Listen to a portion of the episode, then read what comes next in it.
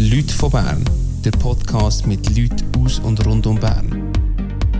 Also Nick, merci vielmals, dass du Zeit nimmst. Du doch dich kurz selber vorstellen, wer du bist und was du machst. Zuerst mal merci für die Einladung überhaupt. Wie ich vorher schon gesagt habe, äh, ist mir fast trainiert, da in der Startphase dabei zu sein. Äh, mein Name ist Niklas Jud, eigentlich bekannt unter Nick. Was ich mache? Viel. Äh, es gibt Leute, die behaupten, ich mache äh, überall ein bisschen alles. Und, aber so das Kernbusiness ist bei mir eigentlich immer das Thema Sport. Und am meisten etwas mit Menschen zu tun. Also, zum Personal Training ist sicher ein großer Teil. Dann ähm, haben wir ein Gym äh, in Bern, betriebliches Gesundheitsmanagement. Und dann probiere ich immer wieder neue Sachen zu entdecken, wo man sich könnte ein bisschen ja, drin verlieben. Klingt sehr spannend. Äh, verrate uns auch kurz, wie du zum Sport bist gekommen. Was hat dich in diesen Bereich gebracht? Das wollte ich eigentlich immer schon wollen, im Sportbereich etwas arbeiten. Äh, da ich aber aus einem 500 Seelendörfchen komme, ist das nicht ganz einfach. Ja. Und irgendwie während der Schulzeit habe ich, muss ich ehrlich sein, lieber eben aktives Zeug gemacht statt gelernt. Und dann ist dann so der Schritt am Gimmer zum Sportlehrer werden nicht so gut gegangen und habe dann zuerst mal Lehre gemacht im Verkauf. Bin dann nach meiner Lehre, also nach der dreijährigen Lehre im Detailhandel, bin ich dann in die Sportbranche gewechselt. Äh, habe in Interlaken einen Job gehabt, im Sportgeschäft. Und das war echt ein super Einstieg in die Sportbranche. Und irgendwann habe ich gemerkt, dass ich nicht mehr nur Turnschuhe kaufen Und ja, dann hat das grosse Suchen wieder angefangen, was du jetzt machen willst. lieber so ein Richtung irgendwie Fitness oder irgendwie so ein bisschen Sportlehrer oder ein bisschen Physiotherapie. Und ich habe mich dann entschieden, zwei Tage Matur zu machen. Und dann, ja, nach der Matur ist das Thema wieder da gewesen. Was machst du jetzt? Dann, mittlerweile hat mich auch so Sportjournalismus angefangen reizen. Dann habe ich gesehen, in Bern hat es halt einfach eine Möglichkeit gegeben, zum Medienkommunikation plus Sport kombinieren. Und ich habe dann Sport im Hauptfach und Medienkommunikation im Nebenfach genommen. Das war so der Einstieg. So. Und das war auch der Grund, wieso du dann überhaupt in die schönen Bern bist gekommen, oder? Tatsächlich, ja. Und was hat dich dann gehalten hier? Wieso bist du im schönen Bern geblieben? Ja, ähm nicht wegen der Aare, wobei ich die jetzt mittlerweile auch liebe. Äh, aber nein, der Hauptgrund war schon, ich hatte die Möglichkeit, gehabt, neben dem Studium im Sportbereich zu arbeiten. Habe dann im Fitness gearbeitet und dann irgendwann mich selbstständig machen, dank einem Auftrag von einer äh, grossen Firma. Und die haben eigentlich so ein Sportprogramm gesucht für ihre Mitarbeiter. Und dort habe ich so ein bisschen Eis-Eis-Zeug, das ich an der Uni gelernt habe, wo ich in einem Projekt mitgearbeitet habe, können übertragen in die Arbeitswelt. Und das war dann so der erste Auftrag. Gewesen. Und habe dann eigentlich so können neben dem Studium mein, mein Geschäft anfangen aufbauen. Du hast vorher erklärt, du machst sehr viele verschiedene Sachen im, im Sportbereich. Was gefällt dir an deinem Job und was vielleicht weniger? Für mich so der Reason Why, also das ist der Grund, das, was mich so ein bisschen antreibt, ist einerseits, weil wir den Menschen, sagen wir mal, mega viel Gutes tun Sei es das gesundheitlich oder sei es einfach nur irgendwie psychisch, irgendwie denen, ja, sagen wir mal, ein bisschen abschalten vom Alltag gönnen. Das ist auch zum Beispiel, was hast du vielleicht mitbekommen, das ist ein Trampolinpark aufgegangen in Bern. Oder? Das hat ja nichts in dem Sinne jetzt mit klassischem Fitnesstraining zu tun. Aber jetzt sind wir mit involviert und dann ja, gibst du denen einfach die Möglichkeit, mal eine Stunde den Kopf abzuschalten. Oder? Das Gleiche ist auch, wenn sie bei uns im Gym sind und im Training oder wenn sie mal eine Stunde Pause haben während dem Arbeiten. Und das ist für mich der eine Teil, wenn es um Endkonsumenten geht. Und nachher aber fast wichtiger für mich, oder mindestens so wichtig ist das, was ich so mit dem Team habe. Oder? Und ich arbeite extrem gerne mit jungen Leuten zusammen und irgendwie ich bin froh, dass jeder, der mir eine Tür aufgetan hat und irgendwie möchte ich das ein bisschen weitergeben und es ist eigentlich für mich immer etwas vom Besten, wenn ich so sehe, dass die Jungen, die nachher kommen, dass die wie ja, ein bisschen in diesem Job aufgehen und auch die Freude entdecken am Arbeiten. Oder? Ja. Wie suchst du deine Leute aus, die du bei dir ins Team holst? Das ist ganz am Anfang ist eigentlich so ein die Uni meine, meine Hauptquelle gewesen, was um Personal gegangen ist. Und nachher ist so ein jetzt sicher das nächste Umfeld und sagen wir Weiterempfehlung, aber am Schluss ist extrem entscheidend halt der Faktor Mensch. Ja.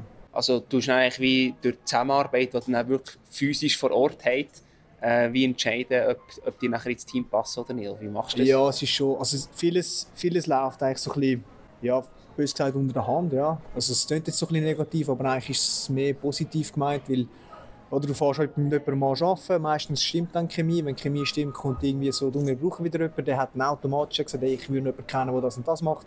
Und so ist dann eigentlich das Team auch immer gewachsen, oder? Und wenn ich, zu, wenn ich so schaue, die Ersten, die bei uns anfangen zu arbeiten, das sind irgendwie Leute, die bei mir eine Vorlesung hatten oder bei mir im Training waren. Und dann so hat das irgendwie so angefangen zusammenzuarbeiten. Oder? Also das sind heute auch die Leistungsträger. Das sind eigentlich zwei Sachen, die wirklich, nein, drei Sachen, die typisch sind. Äh, der Abi, der das Gym leitet, oder mit ihm habe ich Training GmbH zusammen. Der ist jahrelang bei mir ins Training gekommen und nachher, also jahrelang, mehrere Jahre, ja. Und dann hat er irgendwie so versucht, im Sport einzusteigen. Ja, und dann haben wir das zusammen eigentlich ermöglichen, oder? Das war für mich das Einzige, was ich ja, extrem cool finde, dass eben jemand, der vorher extern war, irgendwie können, wie so ähm, Tür auftun. So.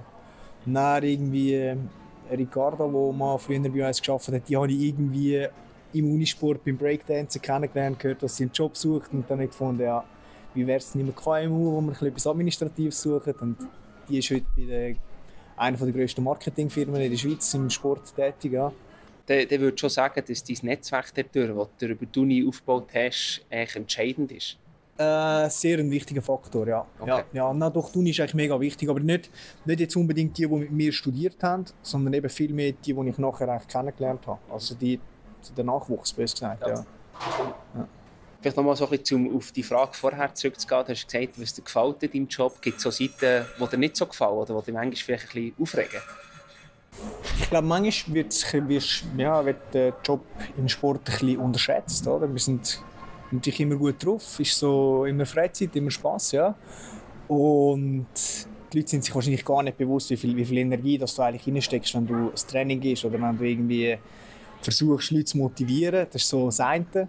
Aber das stört mich in dem Sinn wie nicht. Das ist, das ist einfach so etwas, und ich denke, ich glaube, dort fehlt manchmal das Bewusstsein vom, ja, von denen, die nicht im Sport arbeiten. Das ist, sonst, ganz ehrlich, nein, eigentlich gibt es nichts, was mich mega stört. Das sind immer so kleine Peanuts im Großen und Ganzen. Nein, das gibt es nichts, wo ich muss sagen, das will ich nicht mehr. Du bist auch sehr früh unterwegs, meistens als äh, Personal Trainer. Ja, Kannst du uns so. mal so ein einen Tagesablauf von dir schildern? Wie, wie sieht ein Tag im Alltag von Nick aus? Ja, frühestens. Es ist schon so, ich starte so zwischen dem halb sechs und um sechs. Das eigentlich jeden Tag. Und dann geht's Meistens sind das so die ersten zwei, drei Stunden gebe ich Trainings am Tag. Dann trainiere ich meistens mal für mich selber. Dann gibt es je nachdem am Mittag nochmal ein Training für eine Firma oder nochmal ein PT. Und dann ist sicher auch mal so ein bisschen Backoffice angesagt. Gerade jetzt bei mir was sich vielleicht ein unterscheidet zu anderen Trainern, die einfach wirklich nur Trainer sind, ist halt, dass ich noch irgendwie an der Uni unterrichte oder irgendwie noch Konzepte schreibe für Firmen oder für Versicherungen oder was auch immer oder selber Ideen habe, die ich finde, so, das würde ich auch noch gerne realisieren. Durch das beschränke ich mich eigentlich so ein bisschen auf ja, drei, vier Trainings am Tag, wenn es möglich ist. Das heisst, ich schaue dann, dass ich gleich auch noch Zeit habe für meine administrativen Sachen. Und andere können halt wirklich mehr, mehr dann Trainings geben. Aber ich würde es nicht anders wählen. Weil das andere nur den ganzen Tag Training geben, das würde mich dann auch nicht befriedigen. Das klingt nach einem sehr langen Arbeitstag. Wie, wie schaltest du ab oder was machst du in deiner Freizeit, falls jetzt überhaupt noch Zeit für Freizeit bleibt?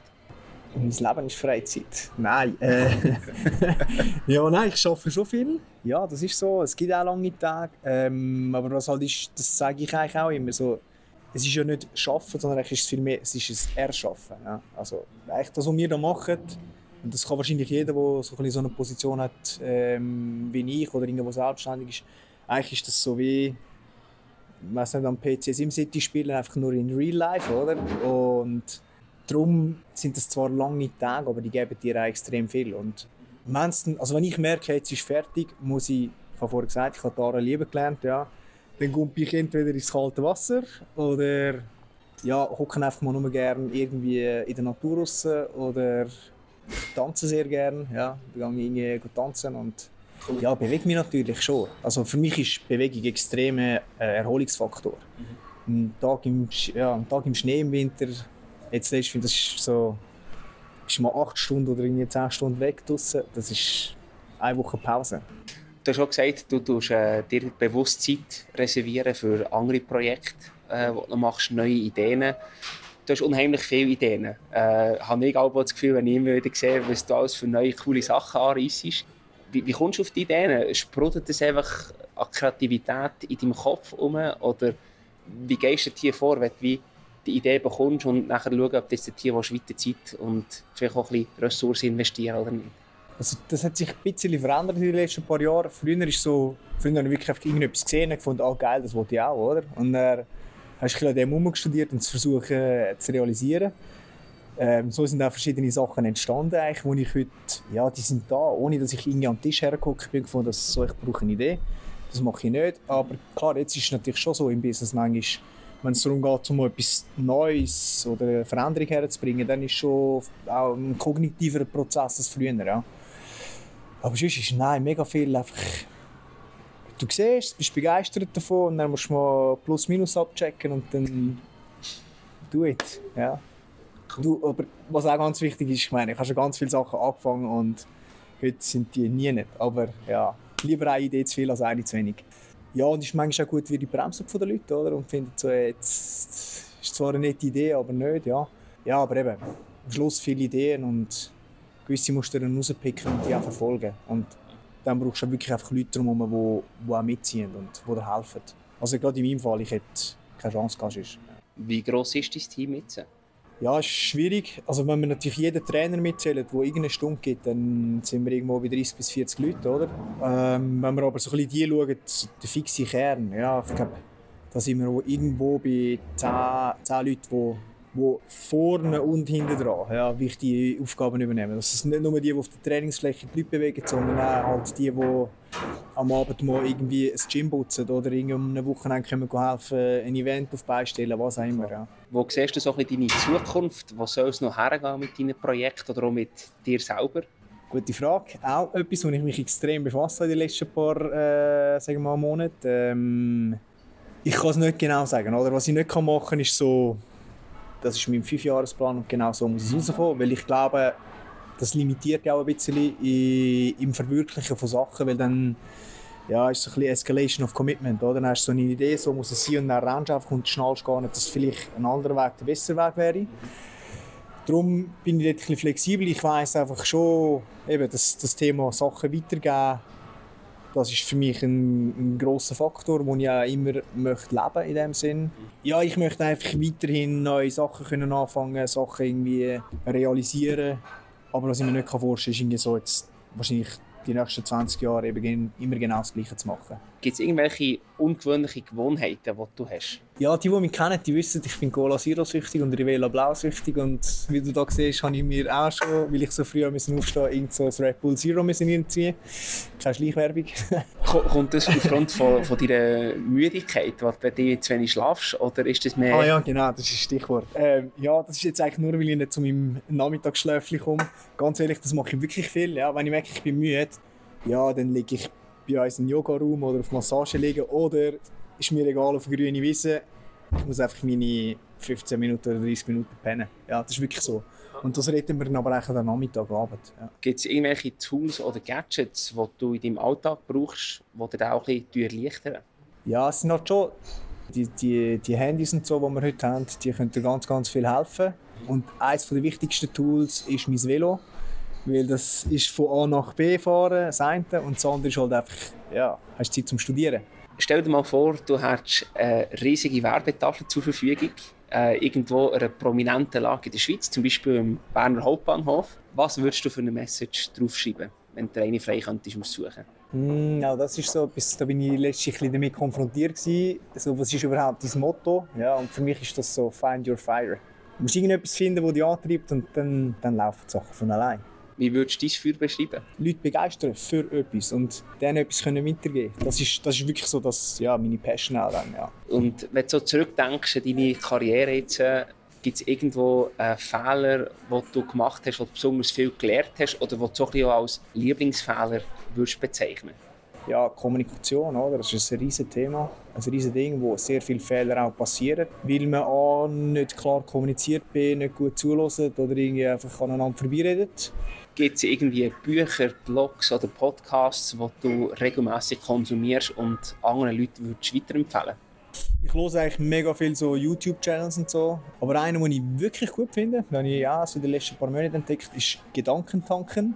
Das ist ein super Redner, guter Inhalt.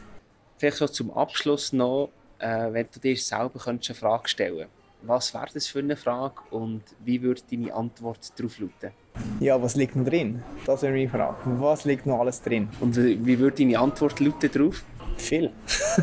viel, ganz einfach viel. Ich, ich habe nicht genau, wie meine Idee gesagt, ich weiß nicht, ich weiß auch nicht, was in fünf Jahren ist, aber ich glaube, das Leben bietet so viele Chancen. Eigentlich ist es ein Paradies. Du musst einfach entscheiden, welche Tür du auftun Und ja, dort ist halt, du musst Türen gehen, die aufgehen und nicht irgendwie äh, durch die Wand rennen. Hey, merci vielmals, hast du die Zeit genommen. Sehr gerne. Und dir weiterhin ganz viel Erfolg mit allen Projekten, auch die, die du noch im Kopf hast. Merci vielmals.